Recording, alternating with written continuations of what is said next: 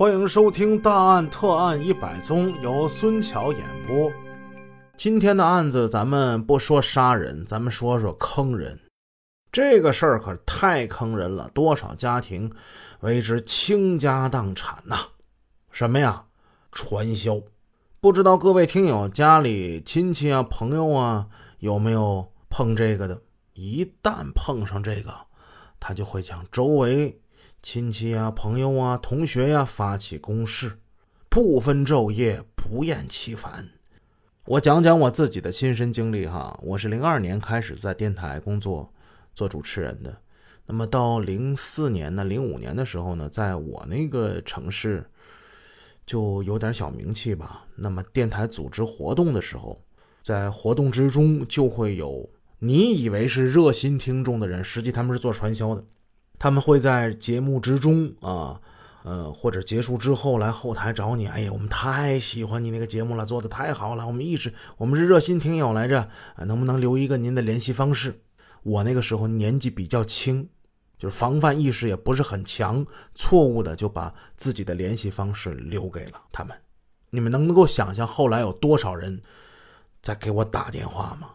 那真是白天晚上的骚扰你，啊，说的天花乱坠的，说只要我做这个东西可以年入百万，不用你真的去做什么，你下边有好多的分支啊，是你的腿儿去帮你去赚钱，只要借助你的影响力就可以。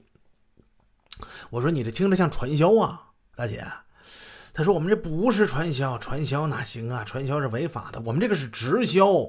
您能说出这样的话，说明你对我们产品不了解。您得过来我们这儿听课，那我能去吗？啊，我傻呀，我才不去呢！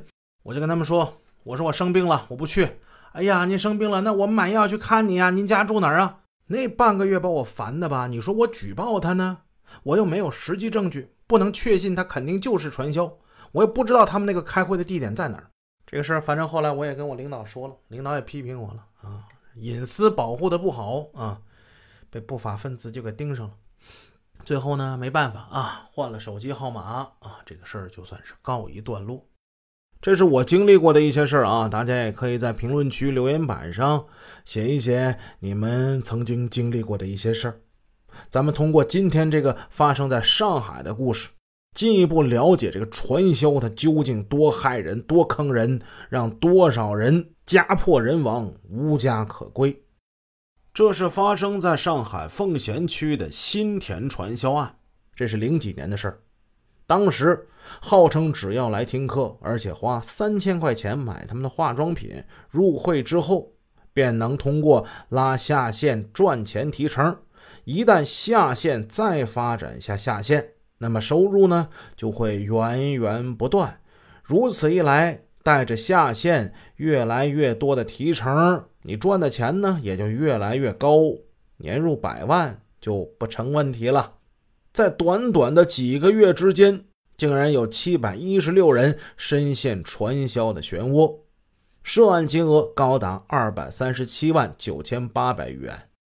为了维护社会经济治安秩序。上海奉贤警方果断出击，一举抓获了以陶红为首的犯罪团伙。据悉，该团伙是山东新田传销来上海发展的第一站，同时也是2000年到2010年上海警方侦破的参与人数最多的一起特大传销案。西渡镇坐落于上海奉贤区。由于房地产产业的蓬勃发展，使这个地处偏僻远郊的村镇名声随着房地产广告的传播，也是渐渐的深入人心。众多的上海市民纷纷在那里置购房产，西渡成了一片热土。可是，突然从2007年的十月初开始，奉贤警方不断接到匿名电话，说是有人在西渡地区租借房屋。招揽群众，统一住宿，举办讲座，疑似在搞非法传销活动。但是举报者只是说看到有许多男女老少在上课，并且吃住在那里，实行封闭管理。但这讲课的内容究竟是什么？还有这些人来自于何处？举报者他也说不出个所以然来。啊，这是自然的，他也没加入，也不能让他听啊。群众有了举报，警方就得行动。为此，西渡派出所和分局经侦支队根据举报的时间和地点进行了多次的突击检查，发现的确是有人在举办讲座。据那些听课的人讲，他们是被朋友邀请来听医学健康养生讲座的，而且警方也没有在现场查获开展传销活动的证据，所以每次检查都是无功而返。直到二零零七年十二月的一天，在又一次的突击检查时，侦查员终于在举办讲座的一个房间角落里找到了一本讲课者留下的笔记本，上面十分简略地写着一些商品的营销方面的知识，但里面写着“要发财干新田”一行小字，就顿时引起了侦查员们的极大关注。据悉呢，有一种在全国影响甚广的传销模式，就叫新田。该传销组织成立于武汉，早在1998年就被国家工商总局依法取缔。当时最高负责人姓王，叫王琼。这是一个被所有新田组织成员奉为鼻祖的人。虽然已经被取缔，新田组织依然在地下继续搞着发展。二零零二年，这个组织彻底分裂，三名骨干分子在东北开拓了业务，其他地方基本是销声匿迹了。时间来到二零零三年，我国遭受了非典的冲击，在这一段时间，各地政府对外来人口管控力度加大，三名骨干分子代理的新田传销团队，到二零零三年六月份的时候。只剩下不到四百人了，活动的城市也只剩下了吉林省的四平、辽宁省的辽阳、本溪三个城市。但仅仅就是几个月以后，到二零零四年三月，在不到一年的时间之内，这个传销组织又迅速在全国各地膨胀。但是，仅凭笔记本上就留下这么一行小字。很难断定这伙人是在搞传销，于是为了进一步摸清真相，奉贤警方立即组成专案组进行调查。经过大量深入细致的走访，终于找到了曾经听过了讲座、了解内幕的一位姓赵的先生。这赵先生今年二十六岁，他在上海一家投资管理公司工作。据介绍，大约是在二零零七年的十月的一天下午。